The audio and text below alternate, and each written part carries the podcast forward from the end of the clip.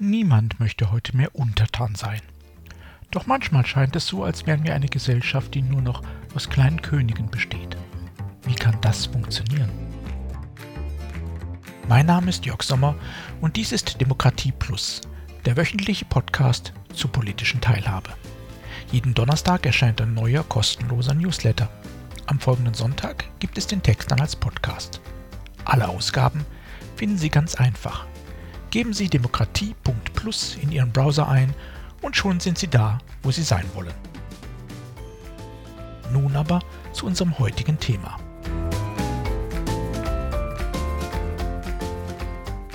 Das Ich entscheidet. Über die Inflation der Wir-Appelle sprachen wir in der vergangenen Woche und darüber, warum sie ungehört verhallen. Wir lernten The Eye of Fritz the Cat kennen und das Verhältnis von Individualisierung und Entsolidarisierung. Es ist eben kein proportionales, eher ein zeitlich versetztes. Und vor allem, es ist nicht reversibel. Schon gar nicht in einer Gesellschaft, in der die Parteien versuchen, Wahlen mit dem Slogan Das Wir entscheidet zu gewinnen, während gleichzeitig die ehemals staatliche Postbank mit dem Slogan Unter dem Strich zähl ich wirbt. Die Werbebranche dokumentiert es Tag für Tag. Wir leben in einer immer diverseren, hoch individualisierten Gesellschaft. Die zentrale Herausforderung für die Zukunft ist nicht, wie wir diese Entwicklung umkehren können. Wir können es nicht.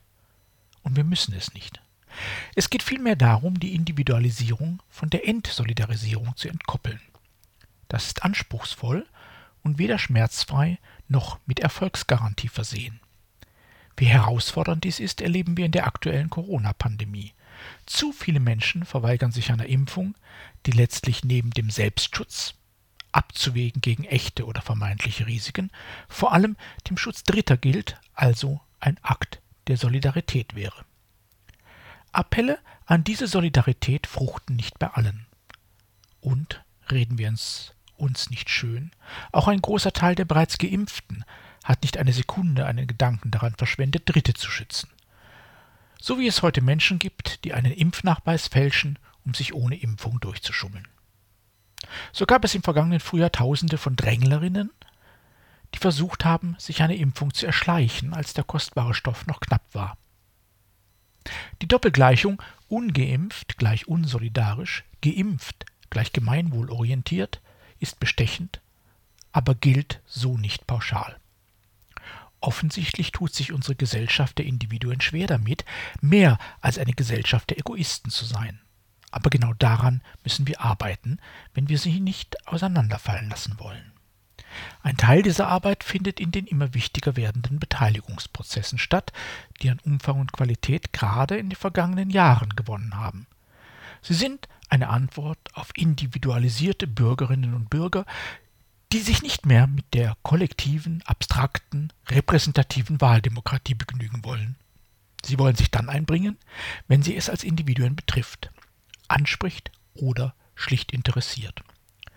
Das ist gut so, denn es ermöglicht engagierte Diskurse. Es funktioniert aber nur, wenn wir uns der beschriebenen Hintergründe bewusst sind. Die Teilnehmerinnen und Teilnehmer an diesen Diskursen sind divers, individuell und folgen in der Regel einem persönlichen Beteiligungsimpuls, nicht einem abstrakten Gemeinwohlappell. Das hat Folgen für die Prozesse. Sie sind nie konfliktfrei, oft schmerzhaft, selten kurz und fast immer zäh und frustrierend. Wenn hochdiverse Individuen gemeinsam und ergebnisorientiert an einem Thema arbeiten, ist der Weg zwar nicht das Ziel, aber von großer Bedeutung. Eben weil ein gemeinsames, konsensuales Ergebnis kaum erwartbar ist, muss der Prozess geduldig und von allgemeiner Wertschätzung geprägt sein. Denn am Ende steht ein unserer individualisierten Gesellschaft angemessenes, oft komplexes und nicht für alle befriedigendes, weitgehend einvernehmliches Ergebnis.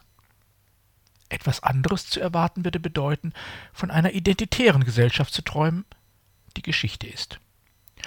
Gute Beteiligung konzentriert sich also auf faire Prozesse und Debatten, nicht auf ein ultimativ akzeptables Ergebnis. Am Ende entscheidet eben nicht das Wir, sondern der Umgang mit den vielen Ichs. Auch mit einem Ergebnis, das die Briten so wunderbar subtil We agree to differ nennen.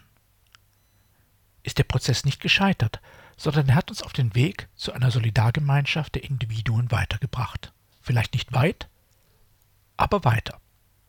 Er hat vielleicht die Beteiligten nicht glücklich gemacht. Aber das ist doch nicht die Aufgabe von Beteiligung. Wenn wir aus der eingangs erwähnten Impfdebatte eines schon heute lernen können, dann dies. Wir haben viel zu wenig miteinander gesprochen. Und beteiligt haben wir dazu so gut wie gar nicht. Das können wir besser.